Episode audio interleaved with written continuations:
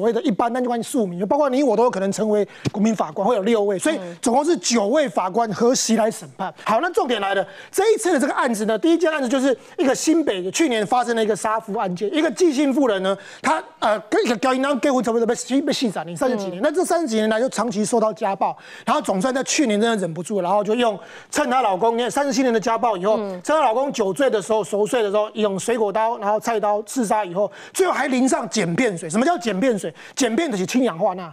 黑的习惯就腐蚀性的化学原料，加上这个就表示说，一定没她真的要置她老公于死，就是你知道那个对她老公的那个恨跟那个长期的那个家暴那个阴影是很深的。然后，但是她发案以后马上打电话报警自首。好，啊这样逮起呢，因为其实在现场，那当然杀人本来是重罪，因为以我们的刑法来讲，杀人处死刑、无期徒刑或十年以上有期徒刑，但其最后他只判多少？他只判出何以婷判出七年两个月，所以显然没有。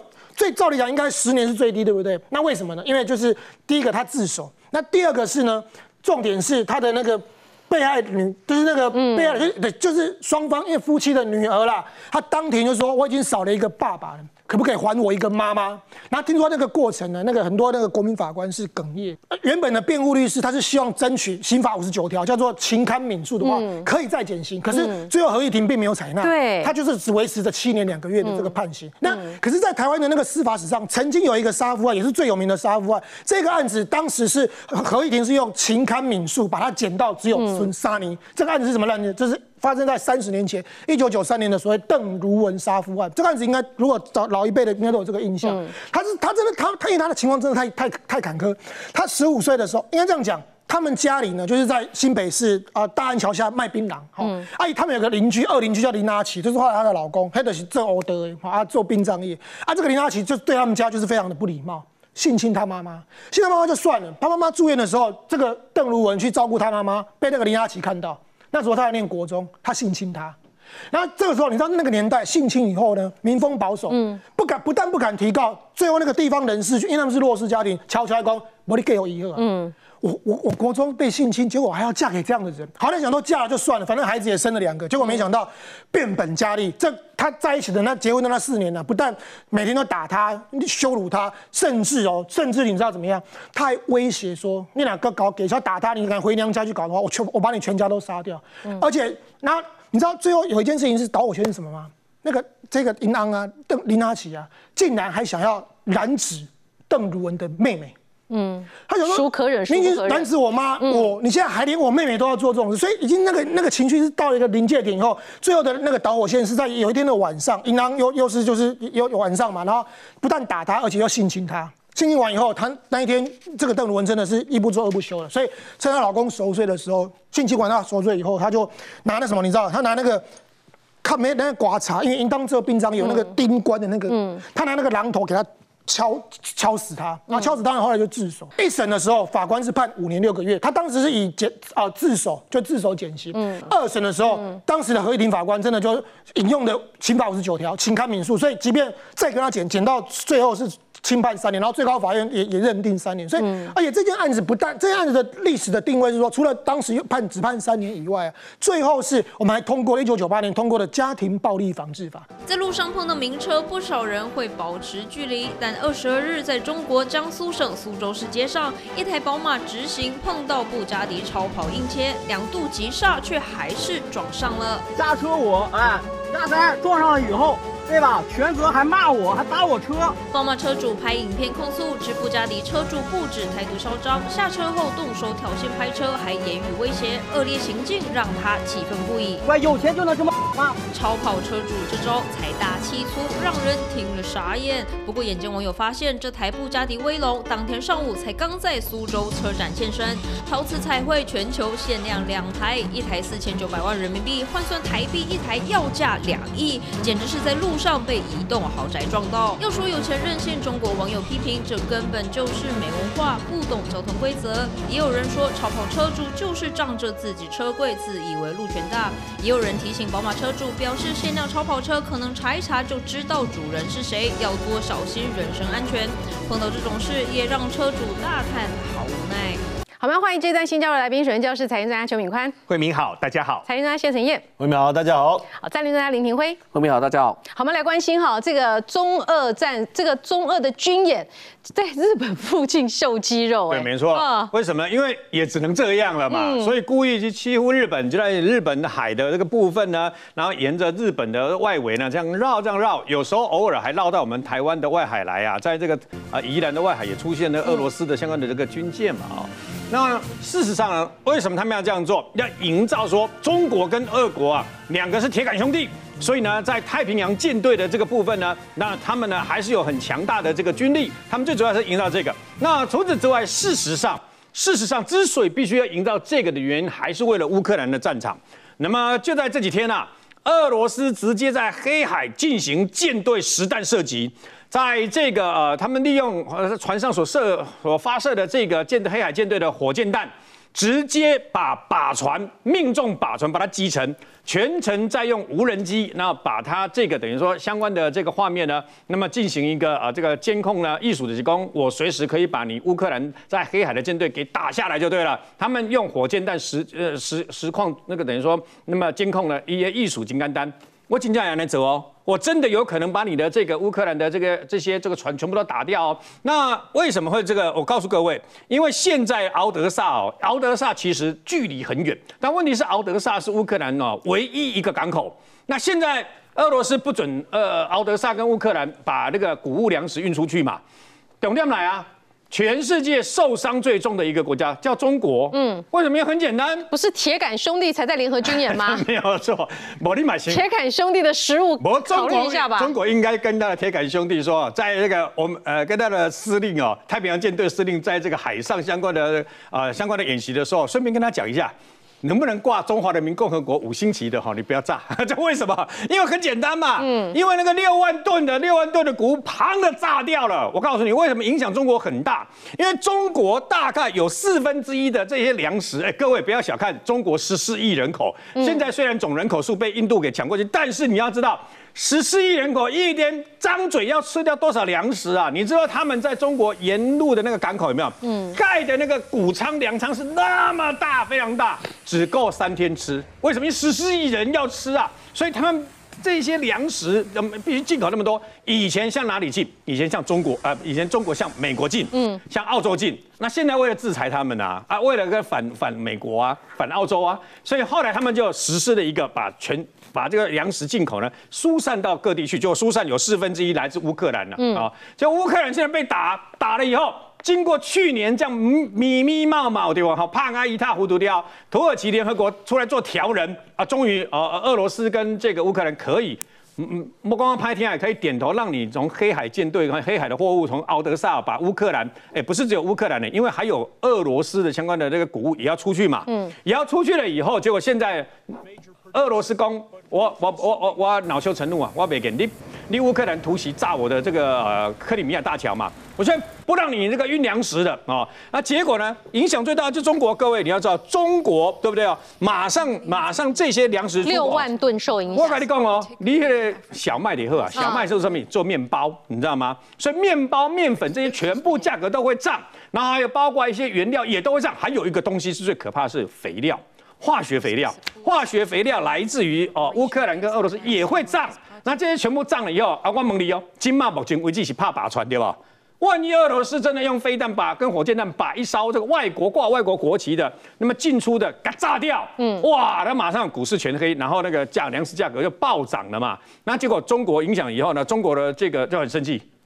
啊！你报道这个新闻，你为什么不骂那个俄罗斯？嗯，俄罗斯害我们六万公吨、六万公吨的粮食没有了呢。你向外地讲，这个这个怕不透，为什么？因为是俄罗斯的飞弹打的。嗯，你的那个中国领事馆说，因为俄罗斯的这个飞弹那个震波太大，把我们玻璃都震碎，我们领事馆玻璃震碎了，外墙啊这个瓷砖，你看玻璃都震碎了，关玻璃震碎有无？好，那瓷砖多了干什么呀？他说还好没有人伤亡，说我们撤退撤退，好，我们赶快撤退撤退。你是不是应该要跟这个俄罗斯讲一下，以后要炸的时候，把中国那个大使馆哈、中国领事馆的相关的那个地标告诉俄罗斯，麻烦你，你要那个飞弹哦，不要打到这个地方。你应该可以跟他讲一下嘛。那么除此之外，我觉得啊，习近平有很深很深的这个忧虑，为什么？嗯，为了作战做准备。哎，为什么呢？因为他有忧虑，就是说，哎。作战打的是粮食。我们刚刚讲的，哎，因为他们中国在去年已经高价买了好多好多的粮食在储粮啊，那现在呢，再加上现在你看开始了又来了。乌克兰跟俄罗斯粮食可能又运不出来了啊，那所以呢，现在习近平一直在喊说，港各地都要给我粮食国产化，所有的粮食，你那个那个本来是造林的，全部给它砍掉。单单有一个地方哦，单单他们为了要增加这个什么那个呃种田呐，还有种粮食啊，种这些，竟然把人家的坟墓大概有两百多万个坟墓全部都铲平。嗯，哦，为什么要铲平？各位，中国因为它非地大物博非常大。所以呢，它土葬不像我们这边呢，寸土寸金，对吧？哈，那你很难土葬，都要火化啊，那种骨灰坛就放在灵骨塔这样。他们是很多都是还是在土葬啊，因为它地方太大了嘛。啊，现在为了耕地啊，耕地最好取得怎么办？啊，这个坟墓啊，啊，坟墓全部都把它耕，类似我们的捡骨，然后砰的把骨头捡起来，要这些就全部都是土地的，全部都是耕地的。嗯，那现在全中国又把很多的树木砍掉，砍掉啊，砍掉了以后要那个呃种粮食。他说会不会又是中国的一大生态啊浩劫，粮食没种到，反而天灾人祸一大堆啊？好，我们来看秦刚跟傅小田的事件哦。这个傅小田的身人很漂亮。呃，身世蛮神秘的，他取得的一些成果呢很难解释，所以呢，就有人在讲这个网络上很多自媒体哦，就说他有可能是中国的燕子计划的成员。哎，前几年好莱坞拍了一个电影叫做《红雀》，《红雀》那部电影讲的就是说俄罗斯如何训练女间谍，利用各种方式要去渗透拿到情报，甚至是这个把对方的对手诱骗到自己的阵营来。而俄罗斯这一套，中国也学了，而且就叫做他们是。在俄罗斯叫红雀计划，这边是叫做燕子计划。对，而且中国玩的比俄罗斯更厉害。嗯，CIA 现在说世界第一名的女间谍就是中国的间谍，因为傅小田哦，因为这件事情实在太奇怪。秦刚那时候消失，我们就说一定不是单纯的婚外情，然后英文好，然后风度好，然后呢一出道呢没几年就当主持人，然后都访问各国政要，所以大家就觉得说这个傅小田很有可能就是这样的脉络之下产生的的产物。嗯，可是因为现在我们还不能说傅小田是间谍，可有一位是真的，叫 Christina 方方啊，嗯，Christina 方这位。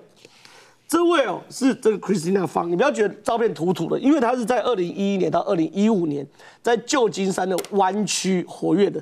然后这是她的大头照，其实坦白讲，很我认为外国的老外的男生很容易被这样的女生吸引。我跟大家讲，中国的女间谍是这样，这是被 CIA 认证的。嗯，她后来呢是有逃出美国的。中国是讲中国的女间谍，第一个，她的谈吐什么一定都好，嗯。第二个，你不要说什么动不动就什么色诱啦，什么脱衣服，那都不是重点，嗯。他状况是讲，他们据跟这个 Christina 方接触过的人讲，他就在二零一一年到二零一五年的时候，出现在旧金山湾区的一些上流社会，然后呢，他打扮露死，不会很露啊什么的，然后开着名车，然后就一个人独来独往。然后网络上也有 Christina 方跟这个那些老美国那种老男人互动的画面，嗯，他就经过的时候他就这样。他就摸你一下，然后讲话的时候就这样弄你一下，然后每个老男人，我看到画面，me too，性骚他没 有没有，让人很享受，很舒服，是不是？主动去 me too 别人，每个老男人，我跟你讲，那画面我看过，他走到哪里，老男人眼睛就飘到哪里呀，然后到最后呢，就干脆坐在一个老美的脚上，嗯，哦，腿上，那老美呢，就是他的这个所谓的这个情人。好，这是一个，嗯，第二个他们会挑过。像我这种就不会被挑到，他会挑年轻有潜力的政治人物哦。我退学没机会废了，嗯，废了，那么快就废，废，年轻还很难讲。讲讲笑话，对，废。他们就去找那种有潜力的，有潜力的时候呢，他是怎么样得到这个男生心？我是跟你一起打拼你的选举啊，哦，我帮你募款，嗯，帮你做决策啊，嗯，给你意见啊，帮你找人呐。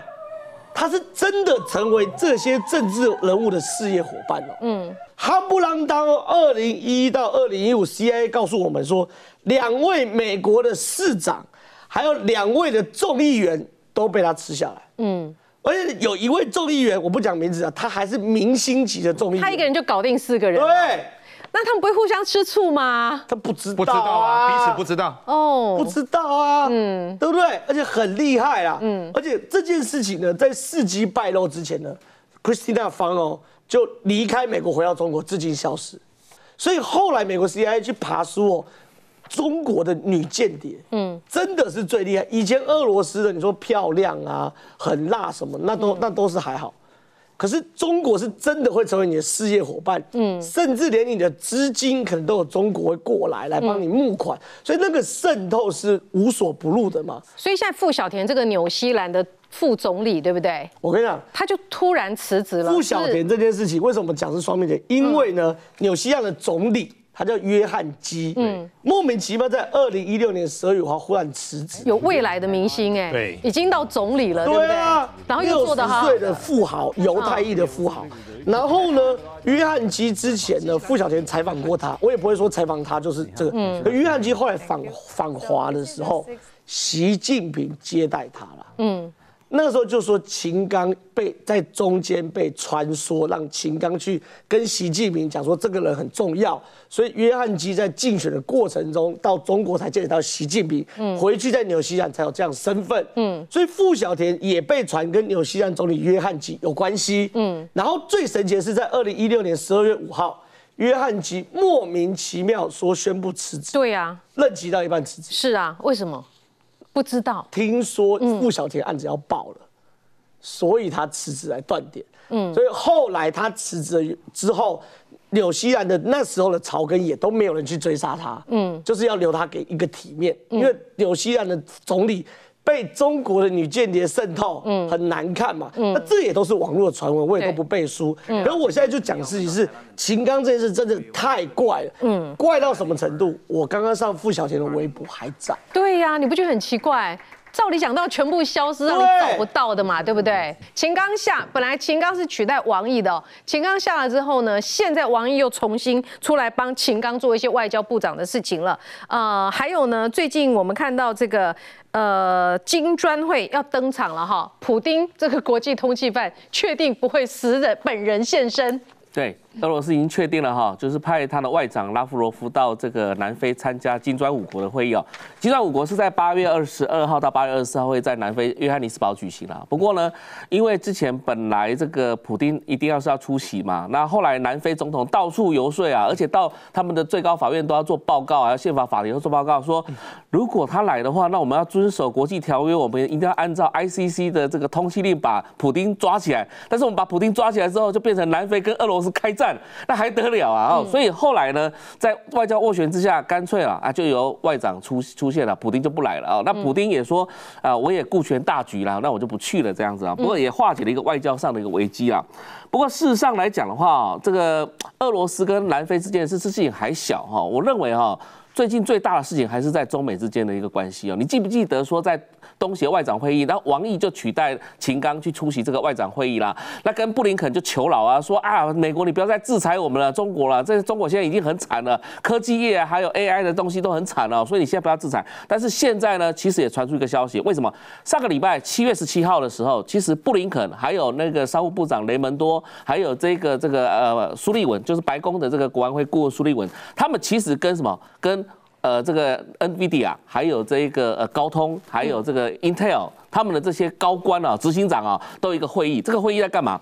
就是这些厂商嘛，要求美国政府你不要再制裁中国了。那为什么这么讲呢？因为去年知道这个 NVIDIA 它它呃这个出产的这个 A 八百跟 H 八百的这些晶片啊，美国现在政府要求说你这个东西不能卖给中国，因为你这个是涉及到 AI 产业的东西。后来呢，哎，他们就在呃，就是呃，去年是 A 一百 H 八百啊，但今年来讲的话，他们又生产出 A 八百 H 八百的这样的一个这个比较低阶的晶片了，说那我这个东西可以卖了吧？嗯，美国说不行，这个东西也是不能卖，所以现在这个东西来讲的话，可能在现在呃七月底到八月初的时候，也就是在习近平在要开北戴河会议之前啊，可能会有一波新的这个制裁名单、制裁东西再丢出来。就美国会再丢出来，那丢出来的时候，可能涉及到所谓的 AI 产业，那这个东西对，呃，这个 NVIDIA 来影响非常大。为什么呢？因为他说哦，这个呃黄仁勋就讲说哦，总共。一年大概将近一千八百亿美元的这样的一个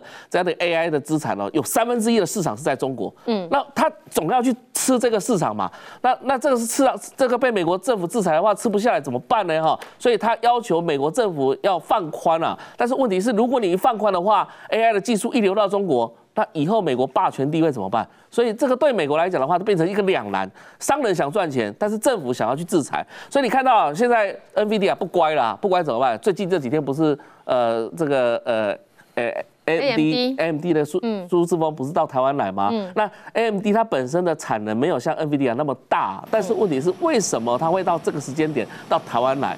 其实也有人说背后也是有美国政府的影子在里面了，希望说你这个厂商不听话，那我这边就扶持另外一个厂商嘛，那那互相竞争嘛。那你不听话的时候，但你你倒不要要要我晶片法的补助嘛？所以这整件事情来讲的话，其实哦，我觉得所以美国就是说让他知道他他让让他的厂商少赚钱了。会让厂商厂少赚钱，对，但是现在厂商的压力会压在政府上面。对，然后晶片法就透过补助的方法，我补你一些，对，那你就不要去中国赚。是，对。啊，问题是，但是商人还是要赚，商人还是想赚。嗯，我要拿你的补助，又想赚中国的钱。嗯，啊，但是中国就抓住这一招，但是问题是美国政府又不愿意让，所以现在就卡在这边。所以我们可以看得到，接下来八月的时候会有一波这个制裁名单出来的时候，到底。习近平在北戴河会议哦，会会怎么去应用这个东西哦？其实值得观察的。好，我们来看一下哈，这个中国最近呢，这个。高铁工程一直是中国觉得说做的很好，而且呢一直可以往外帮忙其他国家做的事情。但是最近出现的这个事件，就很多人说呢，这个中建八局专建高铁，现在出现了偷工减料，居然还死不认罪。没有错，简单来跟各位说明一下哈，大国家铁路一定非常重要，火车跑的地方需要有很多的土木工程，所以他们就有所谓的中建一局等等的，一直到所谓的中建八局。那从中建一局到中建八局的前身是什么呢？简单跟各位说，通通都是解放军。所以中国大陆有一句顺口溜啊，他们说没有三局做不到的标，没有八局干不了的活。但是呢，做归做，中国的整个工程状况非常糟糕。发生什么事呢？最近有人实名检举啊。实名检举谁呢？这个叫中建八局。嗯，他说你们的山东的莱荣高铁啊，多处偷工减料，为了省下混凝土的一个开支呢，百分之九十的所谓的螺纹层装低于设计长度。我们那个所有的东西是不是要打地基？嗯。慧明姐，地基打越深就越跟就牢越牢靠。可是越地基打越深有两个问题，我的钢材越长啊。嗯，那我问各位哈，地基打下去之后，旁边是不是有空隙？你就要回填混凝土把它给填好。然后不同的地基有不同磅数的混凝土，特别是高铁，它上面跑的车非常非常重，它就要有很结实的混凝土。那种特制的混凝土非常非常贵。那怎么办呢？简单呐，我就把这一根要打的这根长桩呢，本来例如说是要打十八公尺，对不对？我就打十二公尺、十三公尺。我第一个，我的整个本体变短了，我的是不是这一根就比较便宜？这第一个。第二个，我灌的水泥土、钢筋混凝土也比较少啊，所以我的混凝土变比较少，我的成本也便宜啦。结果呢，被抓到之后呢？有人反映整个施工的桩长不够长，对不对？这个中建八局多嚣张，你知道吗？他就说干就干，不干你们就滚蛋。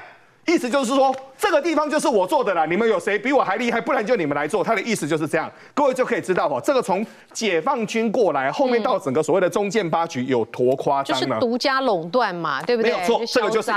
简单的说啦，后面都有非常强大的背景啊，每个人都是以前的革命的伙伴嘛。但是呢，我们仔细来看哦，目前这个所谓的中建一局呀，怎么哇，真夸张，员工人数两万四千人，两万三千人，两万三千人，两万两千人。但是我们仔细来看哦，从二零一七到二零一九年的数字呢，简单的说，不管是营收。获利员工中建三局跟中建八局都数一数二，但慧明姐矛盾的事情来了，发生什么事呢？啊，您这个体验呢？您这土木工程呢？随便标都是几十亿、几百亿人民币的工程呢？你两万块的便当钱你付不起？各位这合理吗？发生什么事呢？中建八局还遭指控哦，他们做这个工程都是几十亿、几百亿的大型的铁路工程、高铁工程哦，结果呢，就有一间便当店给人家吃吃吃吃了三个月。欠了两万块人民币，老板受不了啊，一直去要，不给就是不给。后来老板呢就说：“那我要诉诸媒体哦。”这个媒体呢，据传呢，他们还特别找人去拍直播。嗯，结果拍直播的时候呢，打电话给中建八局的当地的负责人，当地的负责人还说：“哼，你们媒体算什么东西啊？”那个媒体就跟他说：“哎，我们现在在直播，哎，你真的确定要这样讲吗？”然后那个人呢？这个这个中建八局的直接把电话挂掉，嗯，够嚣张吧？嗯，各位就这么嚣张哦。但中国现在呢，真糟糕，为什么呢？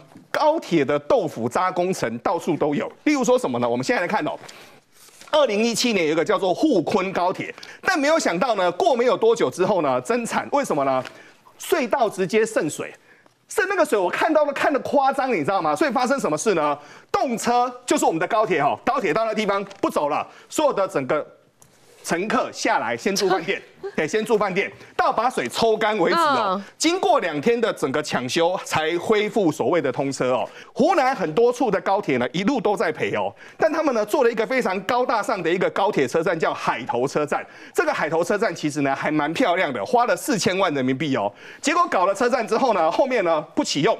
那为什么不启用呢？他们目前的海南政府是说啊，这个旁边哦，社区都还没有完成啊，也都没有人呐，小猫两三只，所以我们也就不开战了。但事实是什么呢？事实是开通之后呢，这个巨船年亏超过五百万哦。中国现在地雷还包括了恒大房地产哦，这个问题到底该如何来解决呢？我想请教一下陈燕哈，你这个财经专家也念了博士，看过那么多财报，有看过恒大这一种的吗？呃。二零二一年、二零二应该说二零二一年，当时财报要公布，公布不出来，嗯，然后公布不出来，两年嘛，那你两年前嘛，那隔半年以后就把它停牌了哈，嗯，那停牌之前股价最高在香港是四块钱，嗯，然后停牌前收零点零零零四，就比仙股还要更仙，太可怕了，但基本上就挂了嘛，嗯，然后突然之间它公布了。哎呀，那大家就奇迹发生了，赶快中国奇迹，这一公布不得了了啊！为什么？有人生总是要做一件大事，我没有办法跟一个国家一样有钱，但我可以欠的比他多钱，有欠的比一个国家多，厉害。俄罗斯的负债是三千四百多亿美金，嗯，阿根廷是三千八百多亿美金，先有这个概念，嗯，恒大到底欠多少钱？二点四兆人民币，换算美金三千四百亿哦。很可怕，三千四百跟俄罗斯相当，哎，厉害，嗯，所以还是要给他鼓掌，因为他跟普丁站在一起可以合照嘛，对不对？哦，都欠一样多的钱嘛，所以很多人说，哎，那他的命格这个很不同哦。果然哦，就是说有算命师当时有帮他算，他是捧金饭碗，嗯，你你看他这个整个发迹的过程嘛。当然，我不知道那个算命的是在地下道还是公园，我不确定啊。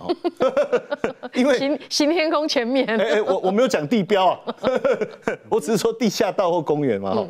因为最后的状况，大家现在看到这样，那叫金饭碗嘛？那他可能没有讲完啊，就捧着金饭碗去当乞丐哦。嗯。为什么？实际上很多人就去开始去查他一九八五年，然后他就查十月九号，然后去查，哎，晚上。大概八点到十点出生，就因为没有人知道他几点出生，但是用他的状况大概去拼出来他的这个八字以后，发现说，哎不得了，他的这个八字里面都是土土土土土非常多，很土哦，哦土这么多，这个绝对是做房地产的命嘛，哈，嗯，但是土多了又克水，他又对了一下，哎，好像跟他母亲，呃，他早年就离开他，这个好像也有关系，然后呢，又发现说，哎，土这么多，那这个。然后又发现说，哎，你的这个财神啊，又有杀星，会不会就导致他大起大落？但是不管怎么样哦，确实这个 房地产的奇迹，我们现在看到，那不止这样哦。你就说啊，那可能是个人事件，因为我刚才讲的不是到处圈地吗？盖了很多楼，最后楼都交不出来。嗯，那我们就发现说，其实在上海这么这个上海这个地，大家叫魔都嘛，对不对？哦，金融市场，尤其是我讲陆家嘴。那个地方有一个叫做黄金置地大厦，黄金置大之前是一个印尼富商，他花了八亿哦买了那个地准准备要盖，后来也盖盖盖盖。其实有人评估过这一栋的市价应市值应该可以到一百五十亿，可是开出来多少要卖一百五十亿啦，我打个九折八折 OK 吧，七十亿。嗯，可到目前为止还是没有办法处理掉。我特地上网去看哦，一些有人拍了一些照片哦。如果你真的到那附近去看，都还有很多那种工地没有完工的一些，就我们讲工地处理完的那些垃圾还堆在那个地方哦。这个其实很很很奇怪嘛。实际上在普陀区、普陀区、普陀静安都是高档区嘛。这个中环中心，实际上前一段时间我不知道大家记不记得，它总共有四栋，直接把它炸掉。就没办法，那个烂尾楼收收拾不了，也处理不掉，嗯，哦，直接就把它炸掉。我在讲另画面，对对，就是这个画面，就炸掉了，还灯光秀嘞。那能怎么办？四栋哦，三栋商办，一栋是住住的，就直接把它炸掉。那当然，现在中国的这地方政府遇到一个最大的问题是，以前我可以把地批给像恒大这样子啊，你你他去圈钱，其实地方政府也在圈钱啊，对不对？那现在没有土地可以批的时候，怎么圈钱？最近有一个他们做了一个事情哦，就是呃，他们去把整个村，就是在深圳哈，整个村。哦，那我就说我把你整个批下来，你本来也在租人家，对不对？没关系，我们就整个帮你做成一个包租的概念，这整个小区我们就把它打造成这个包租吸村。引高科技人才。对对，那他说我怎么可以吸引高科技？因为你现在你的门面看起来不怎么样嘛。嗯。我跟你讲，你现在租多少？两千多，我帮你改造、装潢，政府帮忙，政府帮忙嗯。哦，听起来很棒嘛。嗯，那就变成三千多、四千多。那第一个对政府来讲，哎，你看我包租代管的概念嘛，我打包了，然后我又帮你改装了。第一个市容变好了嘛，再来银行那边，哎，也会资助我们嘛，我们可以吸引高端人才。可这哎，我原本住这的人怎么办？对，去哪里了哎？，对，原本住这怎么办？这是一个好问题。嗯，哦，那还有就是说，你真的这样做，那我原本两千多啊，你把它搞成三千多，你这有没有炒作的一个嫌疑？所以其实争议很大。嗯，说实在的，争议很大。后来目前是先停摆，因为我们想也知道嘛，这后面一定争议很大嘛，所以你就可可见啊，现在地方政府遇到的问题，没办法 标地圈钱，那我干脆。欺负民众，把他的房子弄来，我说我帮你弄一弄，我来租，钱变本来是民众自己在赚嘛，变政府赚，嗯，所以可见还是有财政上面的问题了。嗯，号号称要帮忙你，结果钱到政府的自己的口袋里哈。我们来看一下哦，中国在做统战是这样，就透过很多方式，比如说媒体我掌控，比如说刚刚我们想到他什么东西不希望你继续讨论下去的时候，他会在网络上让你根本搜寻不到。还有一种方法比较深入人心的，过去叫样板戏，现在叫做陆剧。这一会儿这个爱国陆剧本来要引发大家更加的团结一心，更加的爱国，没有想到翻车了。对，大型翻车现场，它叫“我的中国心”呐，这个“我的中国心”是这个中国要做出芯片的一个偶像录剧啊。嗯，但我必须要说，身为一个电机系的正科班学生啊，嗯，一路念到博士未遂啊，我坦白讲，我真的觉得很荒唐啊。嗯，第一件事情，很多网友就看到说，你到底干什么东西？你什么什么年代？还有这个按钮就很怪，这一个。嗯，第二个，你看啊。我我从来你你你你做晶片有搞到是实验室调药品吗？用量杯、烧杯在做晶片，嗯，哎，晶片是纳米级的，晶片的那些药水，一滴药水对晶片来说都算太多，嗯，对不对？它是在它是纳米级，就是你还有人拿量杯，然后这个电路板，这电路板干什么玩意啊？嗯这电路板。郭台铭出道的时候，电路板就差不多那么大了。你现在我的中国心给我用这个电路板，就是那这样怀旧路剧，怀旧路剧啊，可问题是它里面说要打造几纳米几纳米啊，嗯对不对？这到底在干什么？我坦白讲，这真的很荒唐。所有念电机系或是对于科技也稍微有了解的，都觉得乱搞一通。嗯，结果呢，七月十号播出一周后暂缓播出啊。为什么不是这种太羞是是因为这种被科技人耻笑，还是怎么回事？就是这样，啊太羞耻了。太羞耻。中国人也没有理盲成这样，嗯超多网友跑去骂的嘛。人家说低级红，高级黑嘛。嗯，因为中国的晶片如果这样打造，我百分之百一辈子打造不出来嘛。嗯，然后呢，里面呢还有他们说要做这个光刻机，结果光刻机越都抽真空，抽真空的环境它可以演说失火，还有火。真空怎么会失火？要有氧气才会失火嘛，对不对？所以这个被笑惨的。那中国呢？现在看起来真的很惨，真的感觉啊，只能在偶像剧上做出晶片。为什么呢？中国现在这样子哦，两个，一个是中芯国际，一个是紫光半导体。嗯，中芯国际做晶片，紫光半导体做晶片设计。中芯国际的所有现在台积电的台积帮全部离开了，嗯，因为无用武之地啊。所以中芯国际现在没了，然后紫光集团呢，现在股东大乱斗，所以中国半导体哦，现在会发生什么事，真的没有人知道，所以大家要赶快撤出中国。嗯，可是哦，撤出中国你要去哪里呢？去哪？富士康想在印度打造二十八纳米厂，嗯，很惨呐、很惨很哦惨的，然后花多少一百九十五亿美金。嗯，其实坦白讲，富士康说做二十八纳米厂，这叫成熟制程，应该是没有问题。你人挺挺是抓得到的。可是呢，莫名其妙在七月的时候，富士康宣布失败了，不做了。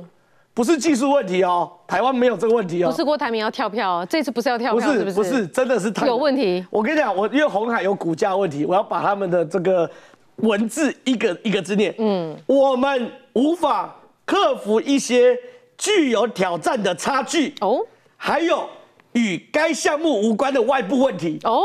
怪事太多了嘛！你在印度，印度其实是很多外企觉得印度是很难进去的。嗯，第一个是行政效率哦，印度盖公开公司平均要十八天，是平均发展发达国家的两倍。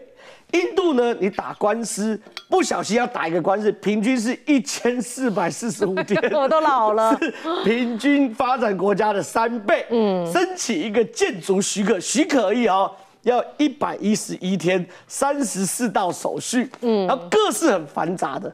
然后呢，除了它的行政效率不彰之外，里面呢还有非常非常多。你看啊，又要选举，对不对？嗯，还有本土财团想要分一杯羹，是。所以这一次呢，富士康在印度哦，其实就是跟印度的公司来去做合作。当地的大集团，对，可那就会有这个所谓，可是困难还这么多，与该项目无关的外部问题就会出现的。嗯，好，再来看一下哈，中国呢大力推动的是电动车。如果你真的买了电动车，应该前一阵子开的还蛮开心的，但没有想到现在又要被割韭菜了哈。你车都买了，你一定要充电嘛，现在电费给你增加个七八十趴，你受得了吗？因为你买新能源车最重要的还是里程焦虑，就是电的一个问题哦。那现在呃，中国大概一千万辆的这个呃电动车，那基本上正常来讲，如果我们讲正规的一个建设，你基本上要一比一，因为你不不，因为哪一台车在哪里不一定嘛，所以你基本上你有一千万辆车的使用，你就要有一千万的。充电桩，嗯，你这样你才能搭配离峰尖峰的一个充电的一个调配，但是目前大概是在三百九十万，就是说私人大概两百五，公用的大概一百四，算起来大概三百九十万，你就会发现说一台呃一根充电桩有二点五台车要抢，可是这个我是讲平均数哦，嗯，那你想离峰的时候好像没什么问题，尖峰的时候怎么办？那有多少要抢？就大家都对那个充电桩在流口水，因为。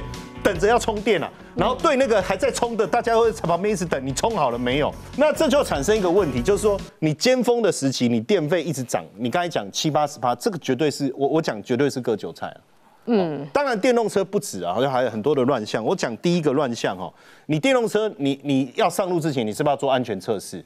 或或者是说你安全测试你的自驾车各种的测试，那他们现在就说，哎，你要做自驾车测试，那你要去判断啊，万一有人过的时候你要刹车啊。但是他这一台电动车做的很厉害哦，它可以，他为什么撞上去？因为他有判断那是假人呢。你懂我意思吗？所以你不要觉得说，哎，很，哎，你这个车子，我以后要叫你柯文哲，啊，你这就 假人啊，我当然撞他，这有什么奇怪的，对不对？当然这个是一个讽刺的讲法啦，也就是说。你你要判断出来，他有行人要过，你一定要及时刹车嘛。嗯，你怎么还把他撞上去？撞上去，哎，果然你看是假测试失败。对，这测试失败了哈。那另外一个，刚才讲讲到电池掉到路上，我们过去讲丞相起风了。嗯，那这台车因为叫曹操六十，所以我们就直接讲，哎，丞相你电池掉了，因为他车子开开，你的他电池就掉下来。是他自己个人没装好吧？没有没有没有，他就那个就是换电池。那你知道车主讲下来第一句话说，我操！超的六十的电池怎么给我掉了？嗯，因为他他开他开开，而且重点是还有一点点电力，所以他掉的他也不知道，然后他就往前走了一小，没动力，没动力了。那这个就有点离谱了。嗯，哎哎，你要去想哦，这台车十二万哦人民币哈，啊电池十万啊，所以那个电池掉了以后，那台车就没价值了嘛，对不对？这个很扯哦，这个绝对很可以装上去吧？那你可以做啊，但为了两万块，为了两万嘛，对不对哈？那再来，我们车子不是希望能够飞嘛？嗯，对不对？我们现在讲飞天车，哎，其实这台车也做到，它在充电过程中就飞上去，而且飞两层楼高哦，还不用翅膀哦，所以这个我觉得不容易啊，不容易啊哈。它其实就起飞，这是爆炸吧？就是其实它要起飞啦，嗖这样子啊，明明就电池爆炸，对对对对，就电池爆炸，这个很危险哇。然后再来，我们讲无人驾驶很重要的观念，无人驾驶车子里面不能有人。他们车子已经做到很听话了，你启动无人驾驶，所以你不能上车嘛，所以车子 他不让车主上车，车子就一直追着他嘛。阿姨，你就启动无人驾驶啊，你上车干嘛？所以真的做到无人驾驶啊。那是要自己逛街就对对对。对，那后来怎么让他停？很简单，就撞到对向来车。所以他们这个车还是有一定的水准啊，就可以做到。而且他这个无人驾驶，我真的觉得是奇葩了，真的是奇葩。被逆向。对，因为你你上上面有人就不叫无人啊，所以他就不让车主上车啊。嗯，那当然在呃这个电动车领域也有一些很怪的哈，像这一家叫飞旅哦，这一家电动车叫飞旅，光名字就已经很奇葩，叫飞旅电动车。然后他们要找一个人当董事长，这个董事长大有来历。嗯，为什么？这个董事长呢叫周立奇，网友把他这个叫做什么切格瓦拉。嗯，切格瓦拉就是古巴的革命英雄。嗯，但是他把那个窃改成偷窃的窃，为什么？因为这个人根本就是就是惯窃、啊，而且他专门偷什么？专门偷电动车。嗯，哎，我觉得他们找他当董事长有道理。因为三折肱而成良医嘛，嗯，我偷电动车偷到最后，我我来当董事长，你们的车你就不用怕被偷了，不知道是不是这个逻辑，我就不理解哈。但重点是哈，因为他一直偷车，他就被关嘛。有一次受访的时候，他他他突然之间爆红，因为他说我这辈子有人说，哎，你要不要去上班打工？他说不会，我永远不当打工者。嗯，哦，那为什么？因为他是专专门偷车还是怎么样？嗯，那因为这样他就爆红了。然后他讲一句话哈，就说看守说里面个个都是人才。嗯，哦，对不对？那这个就他一讲就爆红了，大家就哎、很喜欢访问他。你知道他的粉丝多少吗？我十万应该算多了，对不对？嗯，他一百七十万。其实我跟你讲啊，这个所这种搭搭炒作的，嗯，就他们说要找他当董事长，可是实际上他们网网友去查，哎，根本就这个讯息公布，嗯，你要当董事长，你是要挂董事，你才能成为董事长嘛，不一定要有股份，在台湾是不一定要有股份，那你至少是，那你要不然你有有股东啊或者董事都没有啊，凭空就来当董事长，就是炒作吧，哦就是话题抢一波这样子。还其实嗯还是一种乱象啊。好来看一下中国贪官系列之今天，哎，通常偷钱。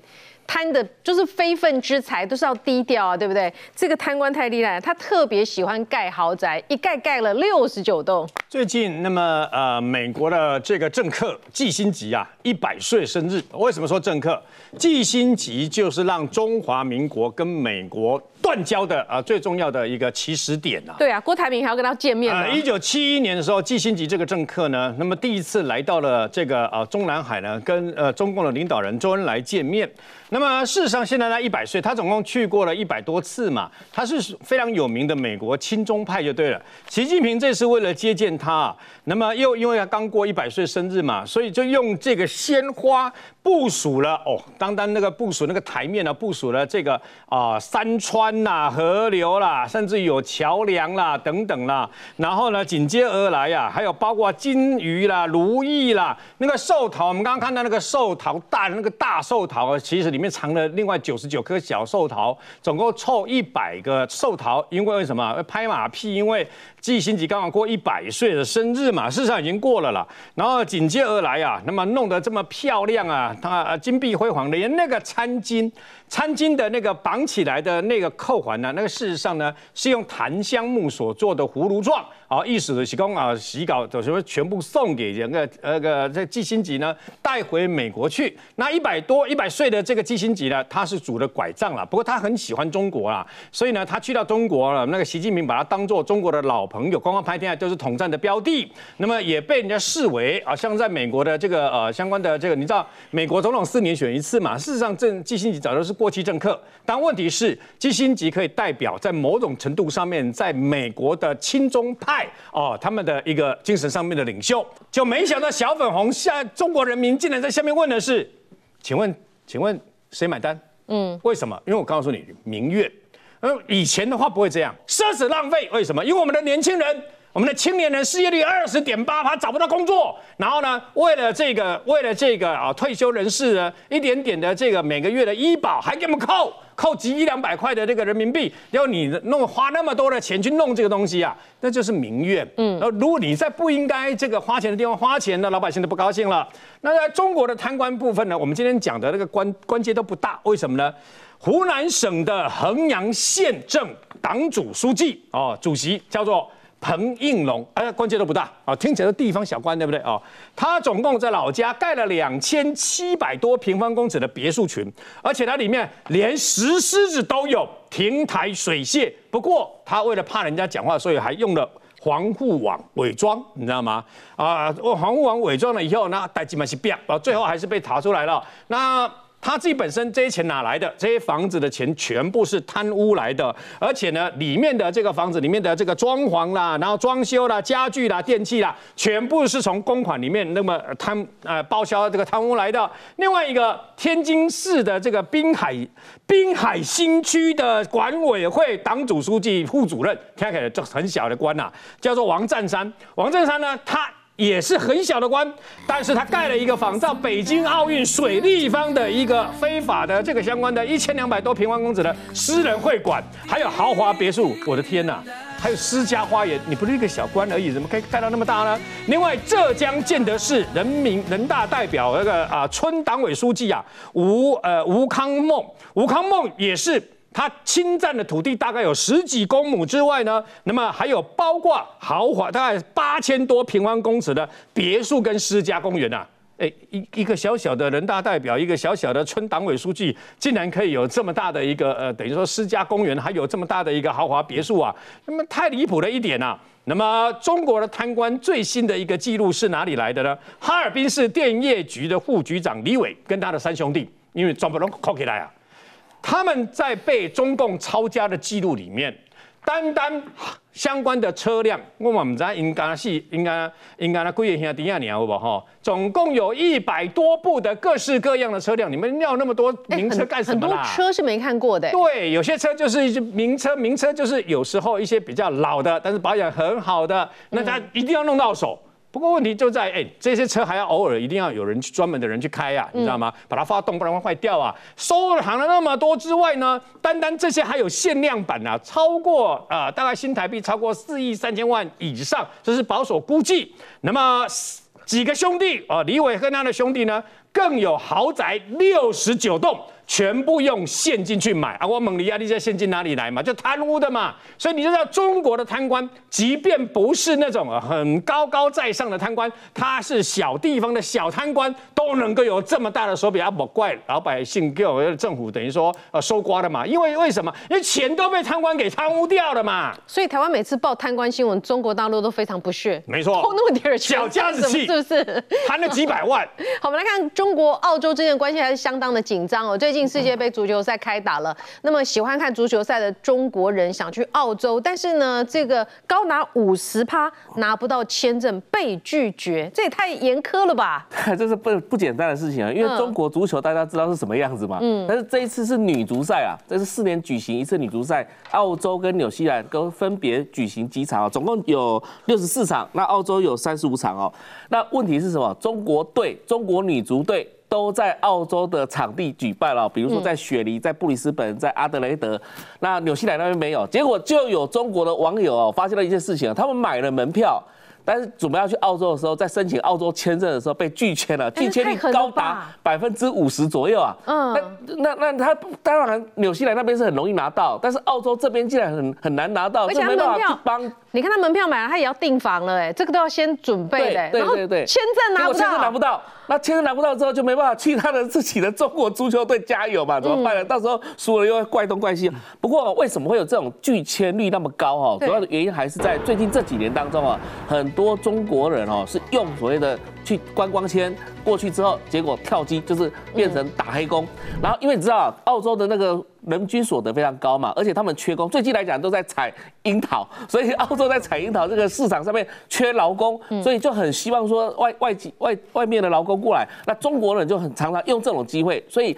澳洲政府已经发现了这个非常严重的事情哦，所以就拒绝率很高。那中国他们那边在申请签证跟台湾不太一样，现在台湾已经加入这个澳洲 ETA 就电子签证的行列当中了。你只要上网，大概花个二十块澳元，然后呢，大概五分钟内，你把你的护照还有照这个头像大概弄一弄，基本上马上就就寄给你了，你就可以获准进入到澳洲了。然后如果你没有任何刑事记录或是有家暴记录啊，哈，那如果像中国的话，他通过旅行社去办，他这个六零一的这个签。圈真的一直下不下不来。那下不来的情况之下，就是拒签率非常高。但是其实哦，最近这几年当中哦，其实不是只有澳洲，其实很多国家对中国的拒签率都非常高啊。比如说像美国，像美国来讲的话，有网友发现到说，他们到上海的美国的领事馆，或者是到这个北京的，其实他们被拒签的这个这个非常高，因为为什么？只要去讲说我要去学语文的，很多人说你根本不是在读书的，你来学语文，那是不是也是来打工的？所以有很多这种拒签非常多啊，在很多地方都发现发现这种情况。还有一件事情就是什么？最近的中国政府很奇怪，他们啊。呃，限制自己的国民哦，尽量在国内消费，你不要到国外去消费，因为他想要扩大内需。对，所以啊，我我在七月初的时候，我跑一趟澳洲嘛，我到雪梨啊。哎，以前来讲的话，我在两年两年前，就是疫情之前的时候，嗯有到雪梨去看的时候，到处都是中国观光客。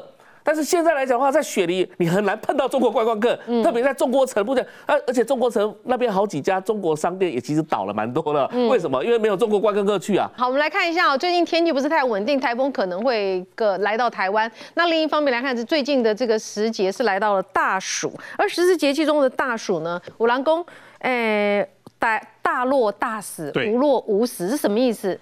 呃，今天是大暑的一个日子哦，大暑一定爱软套 day，那软套 day 呢，大落大死，然后呢无落无死。简单的说的是讲落雨爱落多啊后啦。但现在我们来看哦，这阵子的全世界的下雨都下得很不刚好。就在二十一号，我们来看上海哦，上海就在市中心呢，真夸张，各位一百七十八公里是下最多的，最小是下一百二十四公里，夸张到什么地步？你现在看到的这个叫高架桥。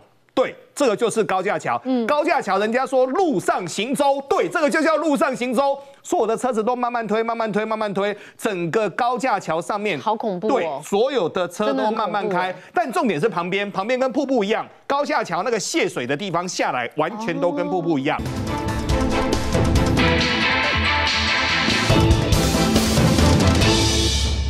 那个水直接到大腿左右。